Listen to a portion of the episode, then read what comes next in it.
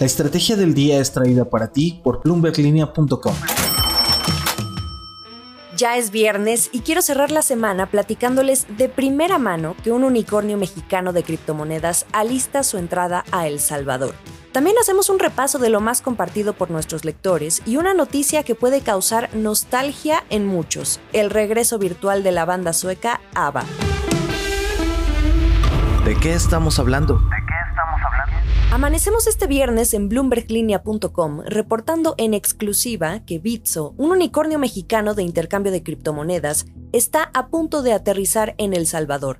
Esta plataforma es una de las más grandes de América Latina y tiene presencia en México, en Argentina y Brasil. Quizá la siguiente parada en el mapa pudo ser Colombia, donde siguen probando el mercado, pero todo cambió en junio, cuando el presidente de El Salvador, Nayib Bukele, anunció en uno de los eventos más importantes de cripto en Miami que alistaba una iniciativa de ley para hacer de Bitcoin una moneda de curso legal en ese país. Esto fue música para los oídos de Pablo González, de Daniel Vogel y Ben Peters, que son los fundadores y líderes de Bitso. Porque el que un país decida poner a circular a escala masiva a la criptomoneda por excelencia, que es Bitcoin, pues es oro puro para su negocio. Esto es un poco de lo que platiqué con Pablo González sobre una oportunidad que no van a dejar pasar. La voz.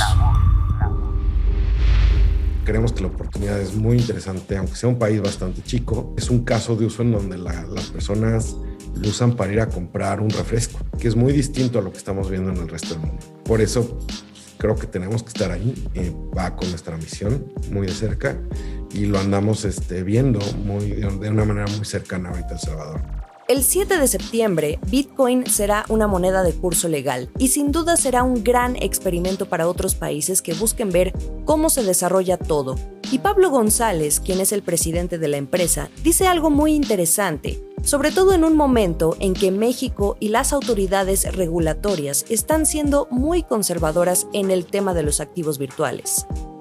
A mí me encantaría ver a México como líder en esto. Si no lo hacemos acá, lo va a hacer a otro país y, muchas de las oportunidades se van a ir a otro país. Vemos cómo está creciendo la economía de criptomonedas de gran manera en, muchas partes del mundo y, esperaría pues, ver una apertura un poco más grande.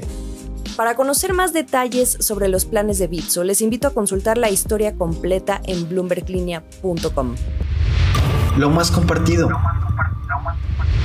Los lectores navegaron por todas las latitudes esta semana, pero lo que más compartieron fue la calificación crediticia de Perú, que por primera vez en 20 años fue revisada a la baja. El país aún conserva el grado de inversión, pero a dos escalones del grado especulativo. Esto sucede en un momento en que aumenta la incertidumbre ante la poca claridad en las políticas públicas, a solo un mes de que el presidente Pedro Castillo iniciara su gestión. El último sorbo. No pondremos la música de fondo, pero podemos decir que ABBA, esta icónica banda sueca de los años 70 y 80, autora de canciones como Waterloo, Chiquitita, Mamma Mía o Dancing Queen, prepara su regreso con un nuevo disco y una aparición holográfica en los escenarios, la cual mostrará imágenes tridimensionales de los cuatro miembros. Lo interesante aquí es que su regreso implica una máquina de hacer dinero. De los ocho álbumes que tienen, cuatro superan los 15 millones de copias y en total tienen más de 375 millones de discos vendidos a nivel mundial. Así el negocio de la nostalgia. Se acaba la semana, pero no por eso la información más relevante a través de bloomberglinea.com. Que sea un buen fin de semana, nos escuchamos el lunes. Esta fue la estrategia del día, escrito y narrado por Jimena Tolama, producido por Arturo Luna y Daniel Hernández. Que tengas un día muy productivo.